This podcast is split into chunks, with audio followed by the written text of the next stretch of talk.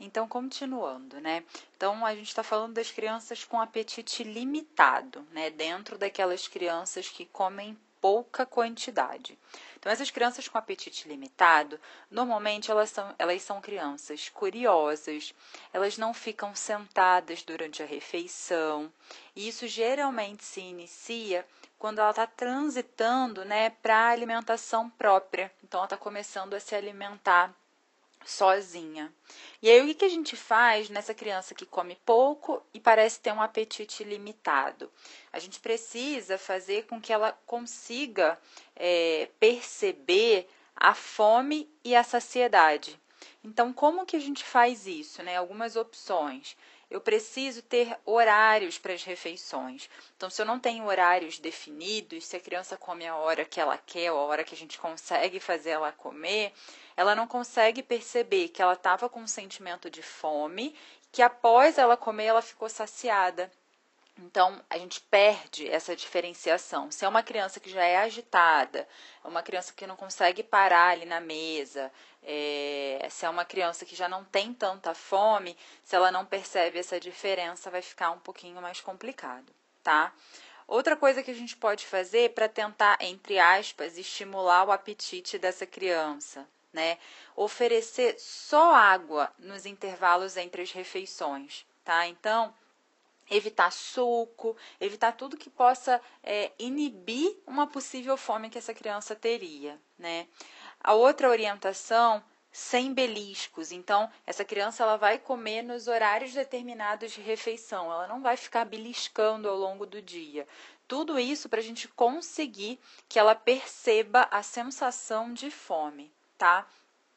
E uma outra orientação que a gente pode fazer, e isso obviamente não numa coisa rígida, com um cronômetro do lado, mas é tentar ter um tempo controlado. Então, geralmente essas crianças ficam ali na mesa uma hora e meia, duas horas, três horas até comer tudo, porque distrai, para, olha uma coisa, olha a outra, vê alguma coisa na janela, volta, faz uma brincadeira. A gente precisa colocar um tempo para essa refeição, tá? É, e aí a criança o que ela comeu até aquele momento é o que ela vai comer naquela refeição, tá bom? Para aos poucos ela ir se autorregulando.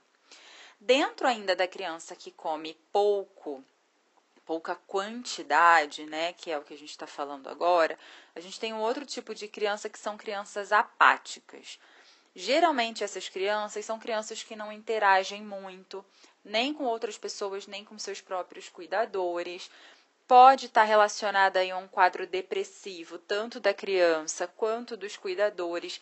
Nessa criança, é, a gente precisa de ajuda especializada e a gente precisa é, de um tratamento aí da criança ou e ou né dos responsáveis dos cuidadores. Às vezes essas crianças precisam ser internadas às vezes essas crianças precisam de um período com outro cuidador né? Então nesse caso aqui das crianças apáticas não são as crianças enérgicas como essas daqui de cima né? São crianças que não interagem que não fazem muito contato. A gente precisa de um tratamento um pouquinho mais complexo tá bom? E a segunda parte, então, então a gente falou das crianças que comem pouca quantidade, é, nós temos também as crianças que comem pouca variedade, né? E aí, dentro das crianças que comem pouca variedade, é, a gente tem aquelas que são, na verdade, parecem que comem pouca variedade, quando a gente vai botar na ponta do lápis, elas comem uma variedade significativa de alimentos, né? Mas a gente tem, então, dentro desse grupo, é, crianças que são pick eaters, né, que são aqueles seletivos leves, e a gente tem as crianças que são que têm um transtorno alimentar, o feeding difficult, que são aqueles que são mais raros, no entanto, são mais graves. Então, primeiro falando aqui dos pick eaters, né? Geralmente essas crianças, elas ganham peso bem, e aí, lembrando que eu falei que o número não é uma coisa que a gente usa tanto para fazer diagnóstico, mas é uma referência. A gente tem aí que os pick eaters, eles aceitam mais de 15 alimentos diferentes, tá? Não é isso que vai dar o diagnóstico, mas é um dado a mais na nossa anamnese. E aí, no caso dos pick eaters, como a gente já falou na outra, no outro áudio, geralmente é um quadro transitório, é um quadro leve, é, que a criança não tem nenhum prejuízo aí de desenvolvimento, de ganho de peso. A principal atenção que a gente precisa ter é como essa criança vai ser abordada e qual comportamento dentro dessa casa, desse local que essa criança mora, né? É, porque a gente sabe que tem, existem algumas crianças é, que têm esse quadro, né? Então elas são seletivas leves e como elas sofrem uma pressão muito grande para se alimentar, elas podem desenvolver quadros de transtorno alimentar no futuro, né? Nesse artigo ele até coloca que existem estudos mostrando que crianças é, com seletividade leve, ela, eles podem ter alguns déficits cognitivos no futuro e provavelmente por conta da forma com que essas crianças são manejadas e abordadas. E aí, o que, que a gente pode fazer então com essa criança em casa para tentar fazer com que ela é, como né, uma variedade maior de alimentos. A gente pode é, usar a mão aí de molhos para aumentar o sabor dos alimentos, para que os alimentos fiquem mais interessantes. Incluir essa, essas crianças nas preparações, na compra dos alimentos também vai ser muito importante, tá? E aí no próximo vídeo a gente continua falando um pouquinho mais sobre os picky eaters, e aí a gente vai falar também é, do transtorno alimentar mais grave, né, da seletividade mais grave, e continua falando o que esse artigo orienta que a gente faça com essas crianças, tá bom? Então, continua no próximo áudio. Então, vamos lá. Vamos continuar é, o artigo, o mesmo artigo do, do vídeo ou do áudio anterior, falando sobre o manejo e a classificação das dificuldades alimentares. Então, no primeiro áudio, eu conversei com vocês que 50%. Ai, peraí. Que 50% né, dos responsáveis já consideraram que um dos seus filhos teve alguma dificuldade alimentar. Isso aí dá em torno de 20 a 30% de todas as crianças, tá? Dessas 20 a 30% de crianças consideradas portadoras de dificuldade alimentar, a minoria, então 1 a 5%, já teve a feeding difficulty, então a dificuldade mais grave, o transtorno alimentar, tá? O restante das crianças ou são pick eaters, né, que são seletividades mais leves, mas que nem por isso não precisam de tratamento e uma outra parte é relacionada então à má percepção dos pais. O que, que quer dizer? Os pais que acham que a criança está comendo pouco ou acham que a criança está comendo pouca variedade, mas quando você vai ver, a criança está comendo uma quantidade adequada para o seu crescimento, para o seu desenvolvimento, tá?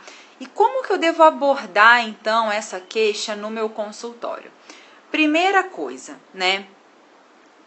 Anamnese, exame físico e avaliação de sinais de alerta. Então, eu preciso ver se essa criança cresce bem, se ela tem algum sinal no exame físico que me demonstre alguma carência nutricional, que me dê algum sinal que essa criança pode ter uma doença associada à baixa aceitação alimentar, né? Na anamnese, principalmente, eu vou ver a presença de sinais de alerta, que eu vou deixar para um outro áudio, um outro vídeo, tá? Ele no artigo ele bota alguns sinais de alerta para doença orgânica e para doença comportamental. Depois de avaliar então a anamnese, o exame físico dessa criança, eu vou ter que avaliar se essa criança precisa de exames. Será que essa criança parece realmente ter uma doença orgânica que precisa fazer algum tipo de exame para descartar? E aí o exame vai ser muito variado dependendo da minha hipótese. E uma outra característica que esse artigo traz muito bem e que é muito importante de avaliar na criança com dificuldade alimentar é o que a gente chama de modelo parental, que também vai ficar para um outro vídeo porque é, é o finalzinho desse artigo. O que, que é o modelo parental? É como os pais se comportam frente a essa dificuldade alimentar. Se são pais que são muito rígidos, se são pais que acabam dando o que a criança pede. Então, dependendo de como é o modelo daqueles pais, é, a gente tem orientações diferentes a serem feitas.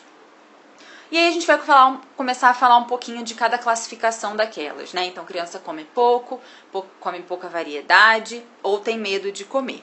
E a primeira, o primeiro tipo de criança, digamos assim, que o artigo coloca é a criança que come pouco, tá? E aí, dentro dessa criança que come pouco, é, a gente também pode ter algumas diferenças tá? Mas o principal é aquela criança então que tem um apetite limitado.